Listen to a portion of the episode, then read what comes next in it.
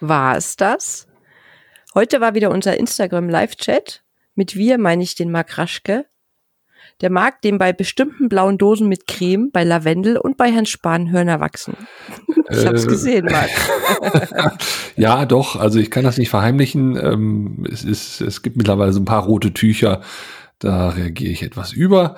Ähm, aber dafür habe ich dich ja, du mein personifiziertes Baldrian in diesem äh, Podcast, Ja. weil ihr doch schon, aber jetzt nicht, weil du einschläfernd bist, sondern weil du an vielen Stellen, als wir das hier technisch alles noch nicht so perfekt hatten, mich einfach wieder runtergeholt hast und gesagt hast, es wird alles gut. Und da habe ich so auch gemerkt, du bist im richtigen Job. Ja, also sowas erwarte ich irgendwie auch von einer äh, Gesundheits- und Krankenpflegerin, die mich einfach auch äh, an den richtigen Momenten dann auch zu nehmen weiß und auch einfach die Hand hält und sagt, also du hast mir quasi virtuell die Hand gehalten und hast gesagt, Ah. alles wird gut. Das freut mich. Wirklich? Das freut mich. Also Ja, danke. mehr, Ja. mehr Komplimente kann ich heute nicht machen. Nee, das stimmt. Zu dieser späten Uhrzeit, ne? Wir haben ja schon eine Stunde live. Das Ja. stimmt. Und es ist quasi der Anfang nach dem Ende, so nennen wir ja auch im Untertitel unseren Podcast. Denn ähm, was hast du denn mitgenommen heute? Also ich habe, also ich habe viel sogar mitgenommen. Also ich habe mitgenommen, dass wir erstens eine mega gute Community haben. Das. Das habe ich mitgenommen, Ja. weil das ein großartiger Chat war und die Themen auch so von von der Community selber gekommen sind und es war eine gute Interaktion. Ich habe aber auch mitgenommen, dass wir einfach noch mehr den Leuten zeigen sollten, wie man Verständnis für andere hat, Oh dass man Verständnis für andere haben soll. Und ich habe auch mitgenommen, dass meine Vernunft nicht deine Vernunft ist. Äh, In der Tat, das ist ein großes Definitionsproblem. Äh, Das nervt mich auch offen gesagt, wenn Leute dann mit ihrer Moral kommen und dann über andere dann richten und dann auch entsprechend die, ne, die Nase rümpfen und sagen, wie kann das denn sein? Und das war jetzt ja vor allen Dingen dieser Fall, der ja auch in der letzten Woche war von dem, ich weiß nicht, ob es ein Mann oder Frau war, der doch dann auf eine Party gegangen ist und dann da in Bayern ganz viele angesteckt hat. Und dann natürlich sofort die Medien groß waren und sagten, ja, hier, guck mal, ne, typisch, äh, erst äh, aus dem Urlaub, womöglich noch auf Mallorca Party gemacht und, ähm, und dann jetzt. Genau, dann gleich zur Party gegangen. Genau, gleich zur nächsten Party durch und so. Und da muss man halt auch aufpassen. Da werden auch gerade in der Politik und dann natürlich auch in den Medien wirklich so, so Stereotypen geprägt, ja. Und das ist natürlich leicht, sich auf solche Leute zu stürzen und dann auch richtig drauf zu hauen und, und darüber dann auch seine eigenen Vergehen, die man ja vielleicht auch hat als Corona, äh, ja, äh, ja, Leugner kann man jetzt nicht sagen, aber zumindest als, als, als jemand, der dann vielleicht äh, das auch nicht ab und zu ganz so streng nimmt mit dem, was man eigentlich machen müsste, ja. Aber dann kann man sich Mhm. reinwaschen und sagen, guck mal, der, der ist ja noch viel schlimmer, weil der macht das ja mit dieser Party und überhaupt diese Wilden, ja. Und das ist Und im Endeffekt, wenn wir das genau beleuchten, stimmt's ja gar nicht. eben. Das sollten wir immer tun. Wir sollten es immer beleuchten, weil im Endeffekt, wir haben uns ja da schon auch drüber unterhalten, war es wirklich, wie du gesagt hast, ein Fehler der Politik. Genau, also erstmal in dem speziellen Fall war es ein Fehler der Kommunikation, weil man hatte ihm gesagt, ich glaube, er hatte Donnerstag den Test gemacht und man hatte ihm gesagt, äh, wenn du innerhalb von 24 Stunden nichts hörst, dann ist er nicht positiv, der Test. Mhm, ja? Und er genau. hat sich darauf verlassen und hat gesagt, okay, dann ist er nicht positiv und ist dann zu einer Party gegangen. Von dieser Party ist im Übrigen auch noch relativ wenig bekannt. Also war das jetzt zum Beispiel eine Gartenparty, war das eine Party, äh, wo Menschen alle Maske getragen haben oder mit Abstand oder was weiß ich. Also man ist so schnell immer bei so klassischen Bildern, ja, wie was zu sein hat. Und ähm, Entschuldigung, ich habe hier etwas ein Frosch. Ähm, und sieht gar nicht die, die, die Geschichte dahinter. Und das muss man halt immer wieder sehen. Und in dem Fall war es einfach eine Überlastung letztendlich der Behörden da vor Ort, ja, die einfach nicht Mhm. hinterherkamen mit den Tests. Und da muss man sich auch fragen, ja, wer war da denn jetzt schuld? War das jetzt eine MFA, die nicht rechtzeitig was hingeschrieben hat oder irgendein Laborant, der nicht äh, rechtzeitig da irgendwie was geprüft hat? Kann man auch gar nicht mehr äh, im Einzelnen überprüfen, sollte man auch nicht überprüfen, weil das bringt nichts, Nee. da einen schwarzen Peter zu machen. Das Einzige, was man wirklich sagen kann, ist, all diese Strukturen sind komplett überlastet, weil die Politik momentan wirklich im großen Füllhorn allen alles verspricht. Und ja, und in der Praxis kann man es eben nicht einhalten. Genau, weil es nicht durchdacht ist. Genau. Das ist so, wie, da kommt wieder mein berühmter Spruch, ich kann das Dach schön decken, aber wenn es am Fundament bröckelt, dann hilft das alles nichts. Ganz genau, dann ist das alles nur So wirklich Makulatur Ja. und ein bisschen Fassaden ausbessern, aber Genau. es ändert sich leider nichts an der Struktur. Und das ist eben Politik. Nein. Ne? Das ist äh, verdammt nochmal Politik. Und deshalb glaube ich zum Beispiel auch, das habe ich ja heute auch in dem Live-Chat gesagt, dass ich äh, nur noch schwer unterscheiden kann, was ist tatsächlich aus, äh, aus der Politik jetzt gesendet tatsächlich für uns relevant, im Sinne von, ne, mhm. ne, was, was, was ist jetzt tatsächlich eine Warnung und was ist nicht einfach nur ja, vielleicht jetzt auch gerade ein bisschen Wahlkampf oder, oder ein bisschen ein Bemühen von dem einen oder anderen Politiker, sich da in irgendeiner Weise zu profilieren oder darzustellen. Äh, ja klar, weil die haben doch jetzt ein Thema, was wirklich die Leute auch anzieht, was bewegt. Du siehst es ja, ja jede kleinste Schlagzeile, wenn da nur ein bisschen Corona dabei ist, dann lesen die Leute das automatisch, weil sie natürlich denken, sie verpassen was. Und das ist da natürlich auch so. Und das, ich also ich kann da auch ganz schwer damit umgehen, weil man eben wirklich nicht weiß, ist das jetzt, weil wir den Menschen was Gutes tun wollen, jetzt mal so in Anführungsstrichen, oder ist es, weil ich halt gewählt werden möchte. Ganz genau. Und äh, da ist viel, viel Vertrauen auch in den letzten Monaten kaputt gegangen. Ich sag nur mal, äh, Corona-Warn-App, ja, die uns ja da auch verkauft wurde als der neueste mhm. geile Scheiß. Und jetzt kriegen wir erstmal mit, was da alles schiefgegangen ist.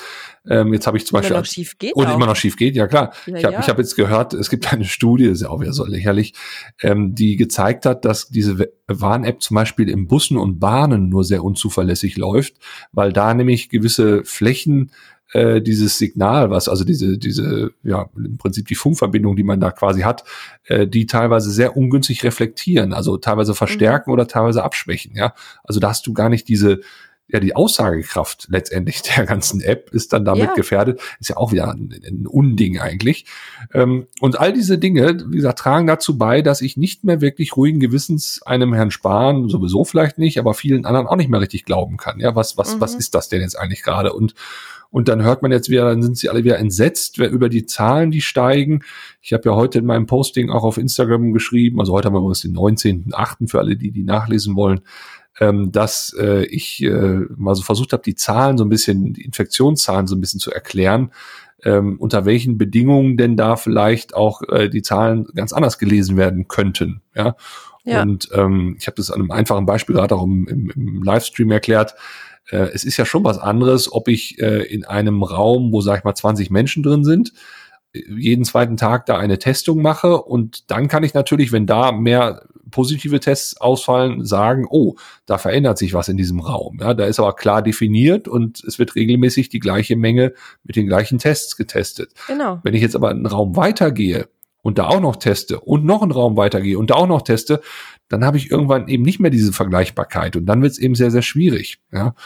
Und, ja, und ähm, das ist doch genau das, was jetzt passiert. Das ist, wir haben zu Beginn von Corona wurden nur die getestet, die Kontakt zu einer Person hatten oder die, also das war noch nicht mal Risikogebiet, sondern du musstest Kontakt zu einer Person haben. Also die Tests waren so gering, und jetzt wird alles und jeder, die Heimkehrer, alle werden jetzt getestet. Genau, genau. Die Heimkehrer werden getestet, dann werden plötzlich Kitas mehr getestet, Lehrer werden jetzt ja auch getestet. Also das sind ja alles. Außer die Pflege, die wird nicht getestet. Genau, ja, das stimmt. ist auch nicht und schlimm. Das macht einmal mehr auch äh, sehr unglaubwürdig, dass Herr Spahn tatsächlich was an der Situation der Pflege ändern will oder den Beruf insgesamt attraktiver machen will. Mhm. Das nehme ich ihm einfach auch nicht ab.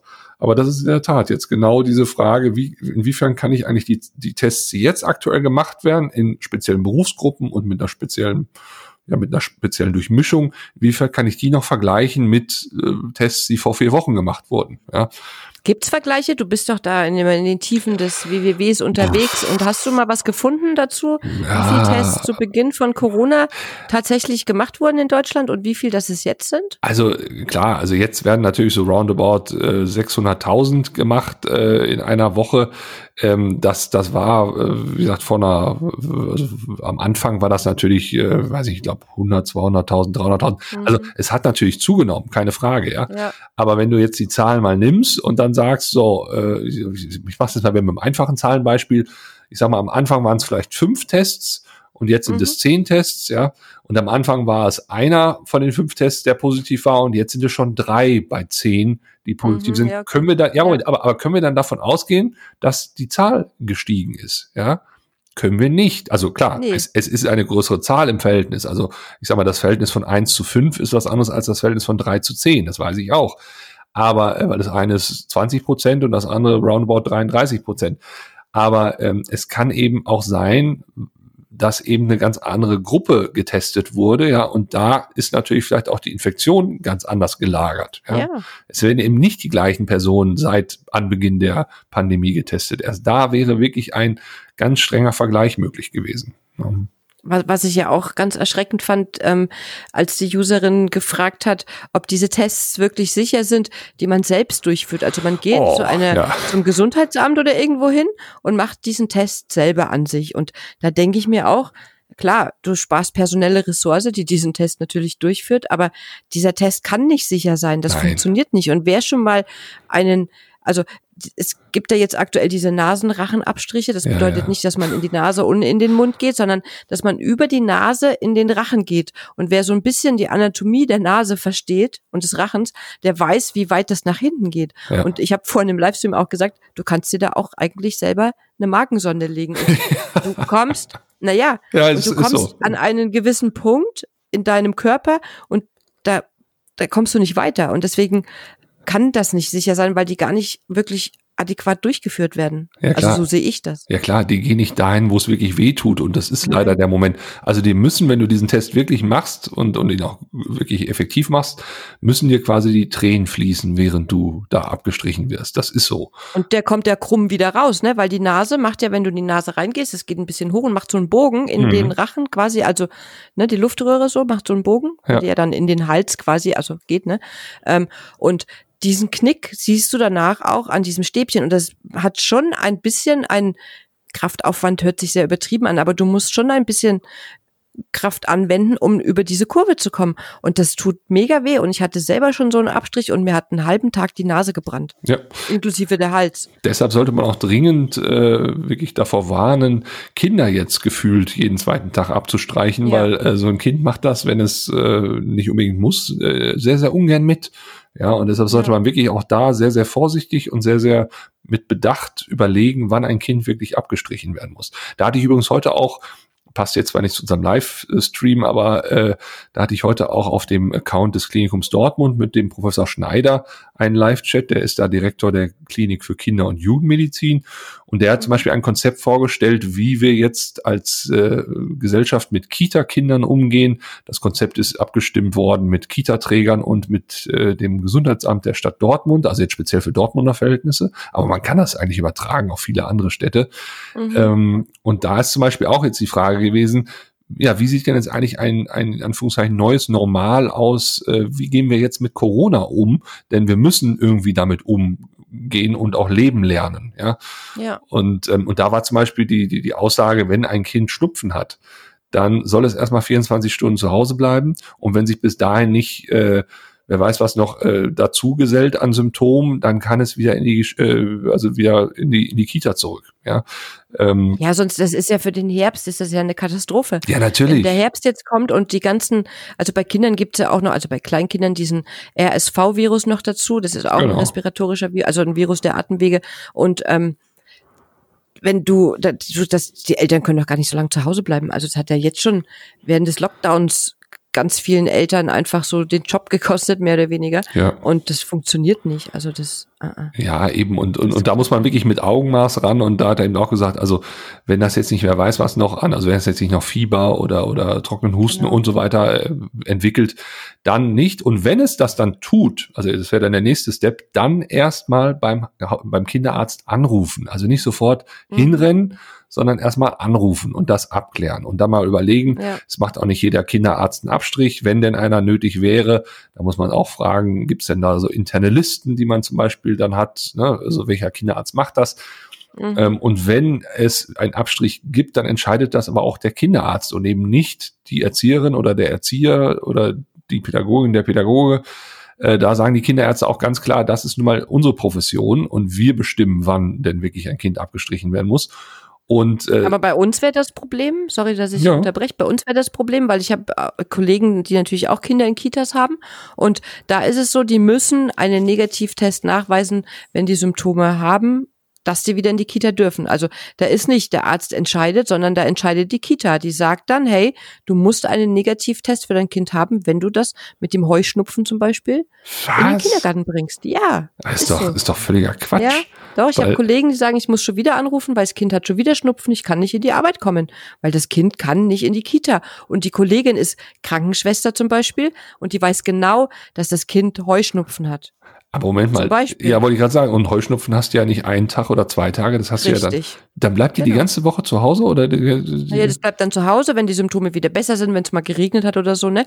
Also ja. hat dann Negativabstrich gehabt, ne? Dann geht's wieder hin und dann geht's halt so weiter. Die war dann auch in Quarantäne drei Tage mit ihrem Kind wegen Heuschnupfen. Also ah, es gibt ja das. Ja, aber, aber aber siehst du genau, deshalb hat sich eben Dortmund überlegt, wir müssen da anders vorgehen und das ist auch mit den Kita-Trägern abgestimmt, ja. Ja, perfekt. Äh, weil ansonsten geht's eben nicht. Und was aber auch sehr sehr wichtig ist sollte es dann einen Fall geben, muss bis dahin aber auch wirklich im, in der gesamten Kita eine klassische Trennung der Gruppen äh, passiert sein. Ja, also das mhm. muss eigentlich von vornherein passieren.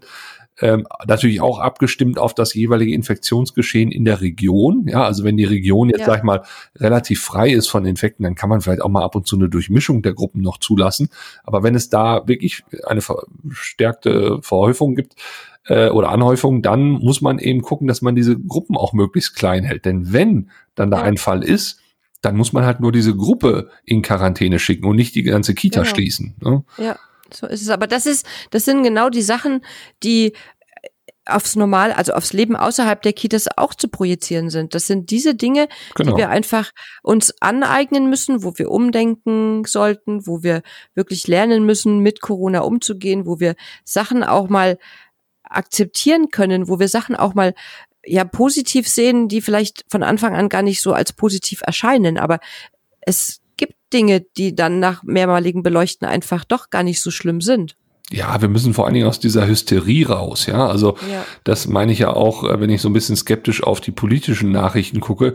Ähm, ich weiß immer nicht, ne, was, was für eine Intention haben die, dass die jetzt wieder sowas raushauen. Ähm, mhm. Denn wir müssen, und das sagen ja auch alle Wissenschaftler, wir müssen lernen, mit ja, Corona zu leben.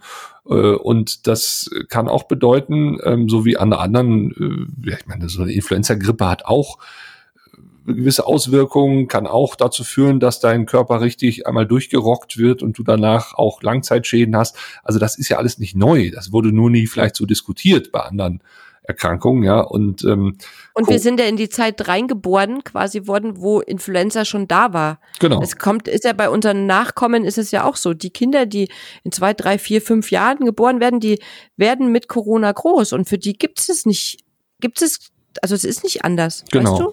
Das soll jetzt natürlich nicht heißen, dass wir jetzt irgendwie Corona leugnen oder so, weil das ist auch nein, völlig, nein, nein, völliger Quatsch. Wir, wir, also wir sind davon überzeugt, dass es das gibt und dass das auch ja. äh, eine gewisse Gefahr bedeutet. Aber wir müssen einfach damit lernen, als Gesellschaft umzugehen. Und vor dem Hintergrund, das habe ich ja auch in dem Livestream erzählt, fand ich eine Meldung ganz spannend von der Charité tatsächlich. Ähm, die haben nämlich äh, da mehrere Forscher ein gemeinsames Papier erstellt und die haben gesagt, zum Beispiel, dass klassische Konzerte wieder möglich sein können. Fand ich mhm. erstmal überraschend, weil äh, eigentlich ja auch vom Publikum her tendenziell eher älter, tendenziell eher Risikogruppe also. Aber die haben gesagt, ähm, in einem, in einem Konzertraum kannst du ja natürlich sowas wie Hygienemaßnahmen wunderbar organisieren. Du kannst zum Beispiel gewisse Eingänge nur als Eingänge markieren, dann gewisse Ausgänge mhm. sind dann eben die Ausgänge. Du kannst überall Desinfektionsmittelspender hinstellen. Du kannst die Menschen natürlich auch dazu äh, bewegen, ihre Maske zu tragen. Und vor allen Dingen, und sie sagten, das ist auch nicht unwichtig, während des Konzerts, äh, ja, reden die Menschen ja auch nicht. Ja, also mhm. die, der Aerosolausschuss ist quasi ja oder Aus, Ausstoß ist natürlich sehr gering. Und, ähm, und das fand ich irgendwie ganz spannend. Ja, ich meine, mittlerweile habe ich schon mal gehört, einige Stimmen aus der Charité haben schon mal gesagt, nee, nee, nee, nee, das geht ja mal so gar nicht. Also ich fand nur diesen Vorstoß interessant, dass man mal sagt, okay, jetzt haben wir das und jetzt müssen wir irgendwie damit umgehen. Ja. Und, genau. und, und, und in dem Zusammenhang übrigens fand ich es auch völlig daneben, dass Herr Spahn jetzt auf, auf mal wieder ganz populistisch auf die feierwütigen Menschen äh, eingedroschen hat, ja. Oder jetzt auch den Karneval, den will er ja auch ver, äh, also verbieten. Und ich weiß nicht, also ich, ich glaube, das Feiern sollte den Menschen durchaus äh, noch erlaubt sein. Das Thema Alkohol. Ja, eben. Aber das Thema Alkohol, ich glaube, das ist eher das Problem. Ja, mhm. ja das ist es. Es ist wirklich, weil da, du siehst ja, wie es jetzt schon aussetzt, ohne Mindestabstand ohne Maske, ohne Corona quasi, also im Vorfeld schon, wie es da schon war. Und ja, eben. es wird immer welche geben, die dann völlig aus der Rolle Ja. schlagen. Und, und, und ich glaube auch einen klassischen Straßenkarneval, den wird es sicherlich nicht geben. Aber Karneval, also wer, also wer Karneval nur auf den Straßenkarneval reduziert, der versteht halt auch Karneval nicht. Ne? Und äh, Mhm. ich glaube schon, dass man neue Konzepte sich überlegen kann, wie man es schafft, in kleinen Gruppen dann Karneval zu feiern. Also das, das, das, das denke ich schon. Ja, Aber da muss man wirklich auch wieder an die Menschen appellieren, dass man sagt, Mensch, haltet euch auch dran. Weißt du, weil natürlich eskaliert es dann hier und da und dort, aber mit diesen kleinen Eskalationen, da, das ist jetzt auch schon da, ohne Karneval, dass Leute heimlich irgendwo, ne? Ich weiß noch, während des Lockdowns, wir haben hier unten auf dem Feld so eine Hütte, die war jeden Abend knallevoll mit Jugendlichen, aber wir hatten deswegen hier auch nicht vermehrt ähm, Corona-Fälle, ne? Ja, ja. Und es gehört ja auch dazu, und wie du so schön immer sagst, wir wollen ja nicht, dass, also es wird nicht passieren, dass Corona komplett auf Null ist, sondern wir wollen halt das Gesundheitssystem nicht überlasten. genau. Das ist das Ziel. Und dieses Ziel sollte jeder vor Augen haben. Und welches Risiko wer wann eingeht für sich selber, das muss jeder für sich selber entscheiden. Genau. Aber ich muss dennoch auf die anderen aufpassen. Ganz genau. Also ich glaube, das ist auch wieder die, an diese Frage, ne, inwiefern kann man Verantwortungsbewusstsein ja so definieren, dass da irgendwie alle das Gleiche verstehen. Ich glaube, das klappt leider nicht. Mhm. Ne? Und deshalb müssen wir, glaube ich, wirklich als Menschen lernen, auch mit Widersprüchen zu leben. Ja, und wirklich Ja. den Widerspruch auch auszuhalten, dass ich der Meinung bin, das müsste so und so sein, und ein anderer sagt, nein, äh, ich finde, es muss anders sein. Und, und das, Genau. Klar, ich meine, am Ende sollte Solidarität vorhanden sein und das sollte sicherlich auch die Grundlage unserer Gesellschaft sein. Also es soll jetzt nicht, soll jetzt nicht heißen, dass jeder äh, einfach machen kann, was er will. Ähm, aber es geht letztendlich um, um ein gesundes Mittelmaß und das müssen wir finden, ne? weil alles andere. Wir müssen auch verstehen. Ja. Also andere Menschen verstehen. Wir, wir können auch nachfragen oder uns in, in den anderen Menschen versetzen. Vielleicht. Das hilft oft auch schon. Oder wir können auch aufzeigen, wie man es vielleicht anders machen kann. Weil es bringt ja nichts, jemanden zu verurteilen und den dann mit seiner Verurteilung da stehen zu lassen. Dann weiß der auch nicht, wie man es besser machen kann. Manche wissen ja gar nicht, dass sie was falsch gemacht haben oder dass es nicht so war, wie es sein soll. Genau. Aber das Das- liegt dann in unserer Verantwortung. Ja, ja, klar. Ähm, ja. das hatten wir heute auch besprochen, ne? dass im Prinzip eine, eine Verantwortungs- äh, oder ein Verantwortungsbewusstsein nur dann gegeben sein kann, wenn erstmal ein Bewusstsein da ist und vor allen Dingen auch Ja. die, die, die Informationslage überall gleich ist. Ne? Weil nur dann kann ich tatsächlich ähm, auch sagen, okay, ihr habt alle quasi die gleichen Informationen bekommen. Und jetzt würde ich mir wünschen, mit einem gewissen Bewusstsein, dass ihr da entsprechend verantwortungsvoll mit umgeht. Aber Mhm. das sind ja schon so viele Komponenten in dieser, in diesem Konstrukt, was ich da gerade erklärt habe, die so unterschiedlich sein können, dass man eben leider nicht auf diese Gleichheit kommt. ne? Ja. Und Und wir sind viele Menschen einfach auf dieser ganzen Erde. Wir sind alle bunt, wir sind alle unterschiedlich und so sind die Meinungen auch. Und da einfach einen gewissen Mittelweg für alle gemeinsam zu finden, das Ja. wäre schön. ja, und wie oft höre ich auf Instagram dann in Privatnachrichten, dass dann irgendwie gesagt wird, also bei mir in meiner Gegend, da gibt's aber sowas nicht. Oder äh, auf meiner Arbeit ist das aber so und so und so und so. Ne? Und dann denke ich immer so, Mensch, ganz ehrlich, also es interessiert mich gerade überhaupt nicht, wie das bei euch ist, ja, weil äh, alleine die Tatsache, dass ich sehe, dass es dann bei anderen anders ist, ähm, oder was heißt, also interessieren ist vielleicht falsch gesagt, natürlich interessiert es mich, aber man muss mindestens genau die andere Sicht auch zulassen, ja, und, und das wird ja meistens immer gesagt, dieses, ja, bei uns ist das immer so und so nicht, da wird ja mal dann erklärt, dass die anderen bescheuert sind, ne? nee, Ja. die anderen sind auch da und, und, und die haben halt auch, also ganz äh, einfaches Beispiel war heute im Zug ein, äh, ab und zu im Restaurantabteil und ein Kellner kam und der schwätzte so so ein ganz komisches Deutsch, ja, also so, aber wirklich so ein so ein geschnäbbeltes Schwätzeln, ne, so und ich habe so Mhm. gedacht, mein Gott, ne, also ich habe gedacht, macht der das aus Spaß oder oder wollte er mich irgendwie, ne? nein, das war tatsächlich Ja. sein sein sein, wie sagt man, sein Slang, sein Dialekt, ja, und der kam halt aus Süddeutschland, aus aus äh, irgendwo aus der Nähe, also Baden-Württemberg, ähm, und auch das ist ja ein ganz einfaches Beispiel, um mal zu zeigen, auch er existiert hier in diesem Land und spricht halt ein bisschen anders, ne? Äh, aber Mhm. deshalb kann ich doch jetzt nicht sagen, nee, also in meiner Region wird anders gesprochen und deshalb kann ich Ja, gar nicht genau. verstehen. Ne, so. Ja. Äh, ist Ja. genau das, ja, also diese, dieses Aushalten, also die, die Gleichzeitigkeit von Ungleichzeitigkeiten aushalten. Das ist, glaube ich, das. Was wichtig und ist. Und wir, wir, wir sprechen doch, also wir leben doch in einer Zeit, wo Inklusion und ähm, Rassismus und Toleranz ganz groß geschrieben wird, wo wirklich jeder ja. weiß, was diese Worte bedeuten. Und also Rassismus nicht groß geschrieben wird, sondern Antirassismus. Nein, ich, aber, ja, ich ja genau, Antirassismus. Nein, ich meine aber so, dass man das nach außen trägt. Was ist Rassismus und was können wir dagegen tun? Sowas, ne? Ähm, und warum können wir nicht in unserem eigenen vier Wänden damit anfangen? Ja, zumindestens uns einfach mal ein bisschen flexibel halten ne? und nicht so verhärten. Mhm. Also das ist ja auch sehr leicht, dass man sich so auf so ja, ich nenne das immer so die Feldherrenhügel der Moral dann zurückzieht, ja, dass man also quasi in so zwei Lager getrieben wird. Der eine, der eine Hügel ist dann pro, der andere contra und dann mhm. äh, stehen die sich quasi mit gezücktem Gewehr gegenüber und, und pfeffern sich nur noch so die Argumente um die Ohren, ähm, die dann die andere Seite natürlich nicht verstehen, weil das für die dann keine Argumente sind und so. Also das, das bringt nichts. Das sehen wir gerade in Amerika, was mhm. damit passiert. Ja, ein, ja, ein ja. Land, was komplett gespalten ist, äh, zwischen Demokraten und Republikanern oder wie man es auch immer äh, trennen möchte. Ähm, und das kann doch nicht unser Ziel sein. Nee, das stimmt. Und ich weiß nicht, ich sage immer, das ist auch für die Pflege, also für die Pflege wünsche ich mir das und auch für die Menschen überhaupt, dass man ähm, miteinander, man muss nicht jeden mögen, dafür sind wir Menschen, dafür gibt es die unterschiedlichsten Charaktere, genau. aber wir sollten den Respekt voreinander nicht verlieren. Ja, und vor allen Dingen, äh, das ist vielleicht auch ein Tipp in Richtung äh, all jener, die so ein bisschen Stress äh, auf den sozialen Kanälen haben mit Leuten, die sie da irgendwie anpumpen, ja.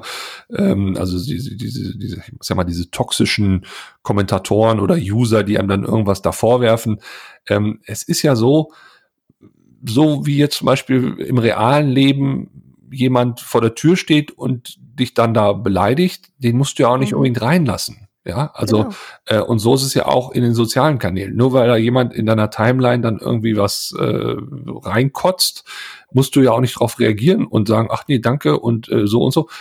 Ne, man darf sich ja auch durchaus ein, ein, gewisses, ein gewisses Hausrecht äh, erlauben. Das habe ich übrigens mhm. äh, unter anderem sehr oft schon mit äh, also Herzkarte heißt sie auf Instagram, Dana Buchzig, das ist so eine äh, ja, Expertin in Sachen äh, ja, Radikalisierungsmenschen, äh, also inwiefern kann man sich äh, noch mit Menschen unterhalten, die wirklich äh, sich allmählich radikalisieren in ihren Meinungen. Also immer hochspannend mit ihr darüber zu diskutieren. Und äh, sie hat eben auch das so herausgefunden oder, oder gibt das auch als Tipp mit, ne, dass man sagt, ähm, ihr müsst nicht jedem, der da äh, euch das Stückchen hinhält, da auch drüber springen.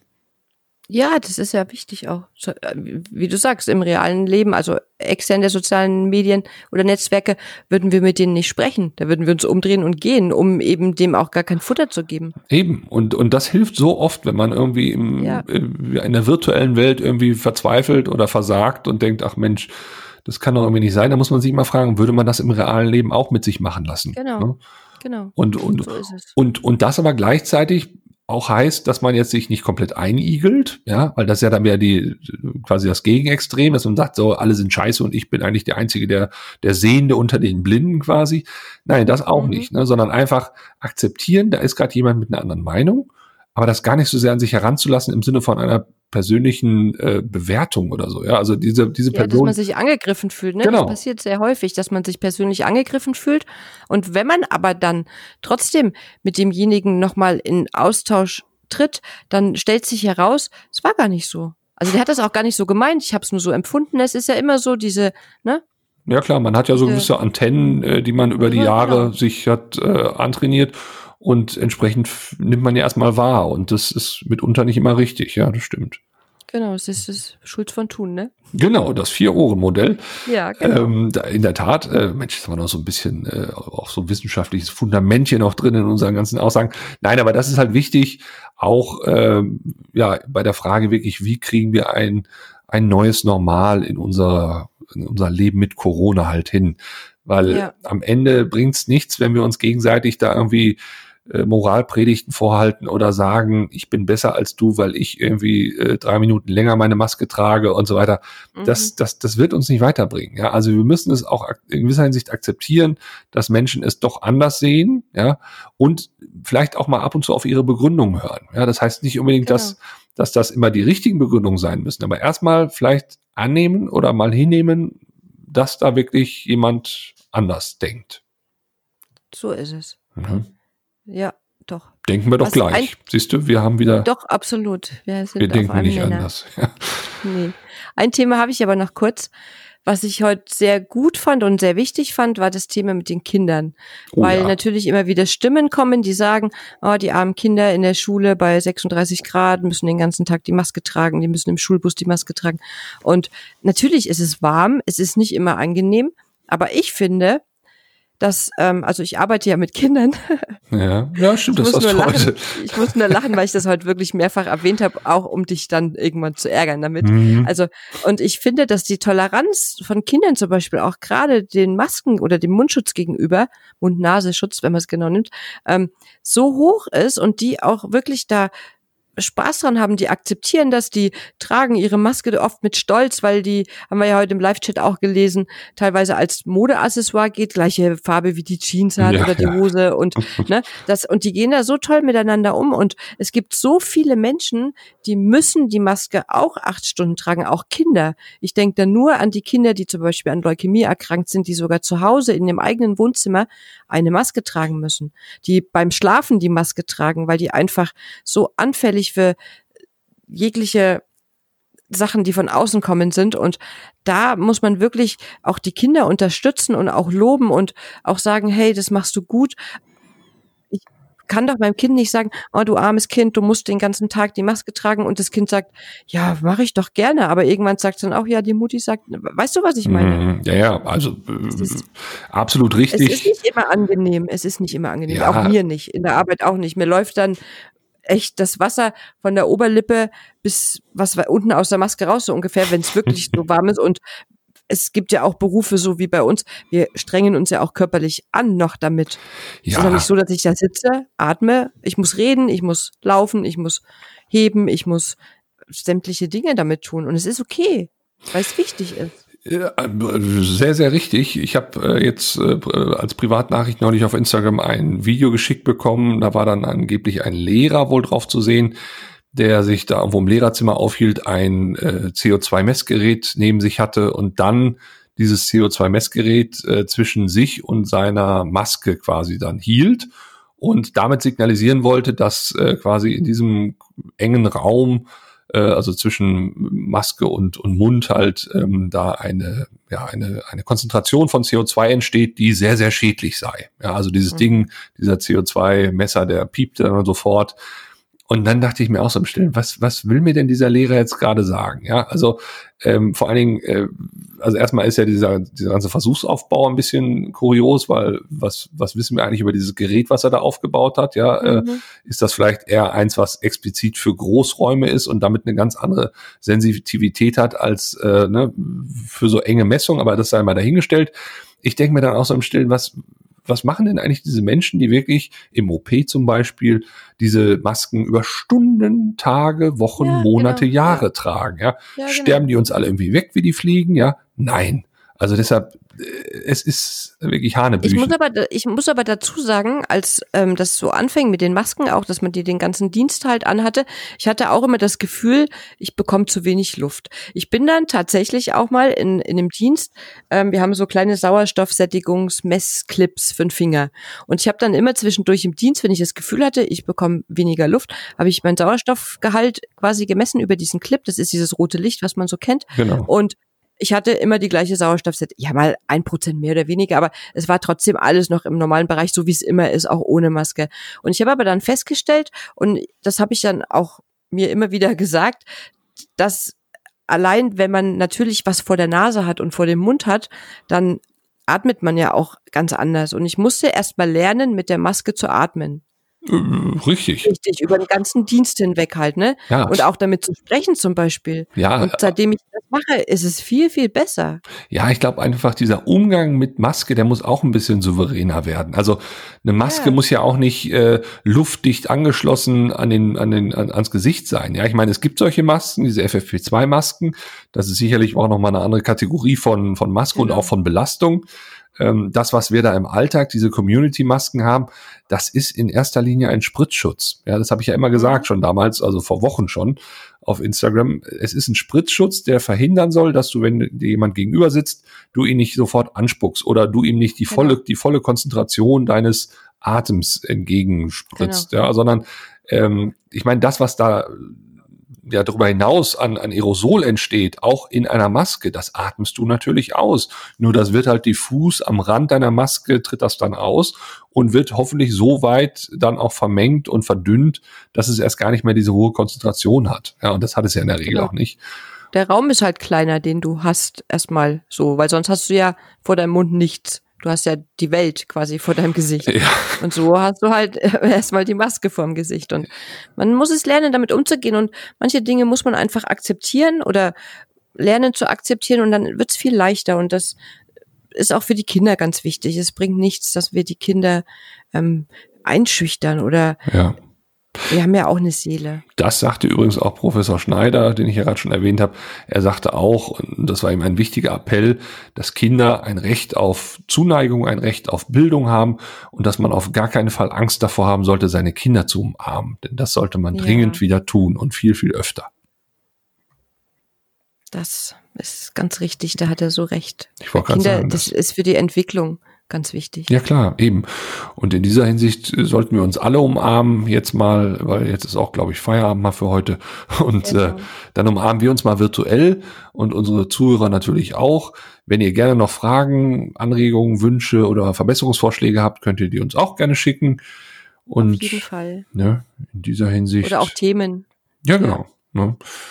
Ja, und bis zur nächsten Sendung, würde ich dann sagen. Ne? Genau, bis bald. Tschüss. Tschüss.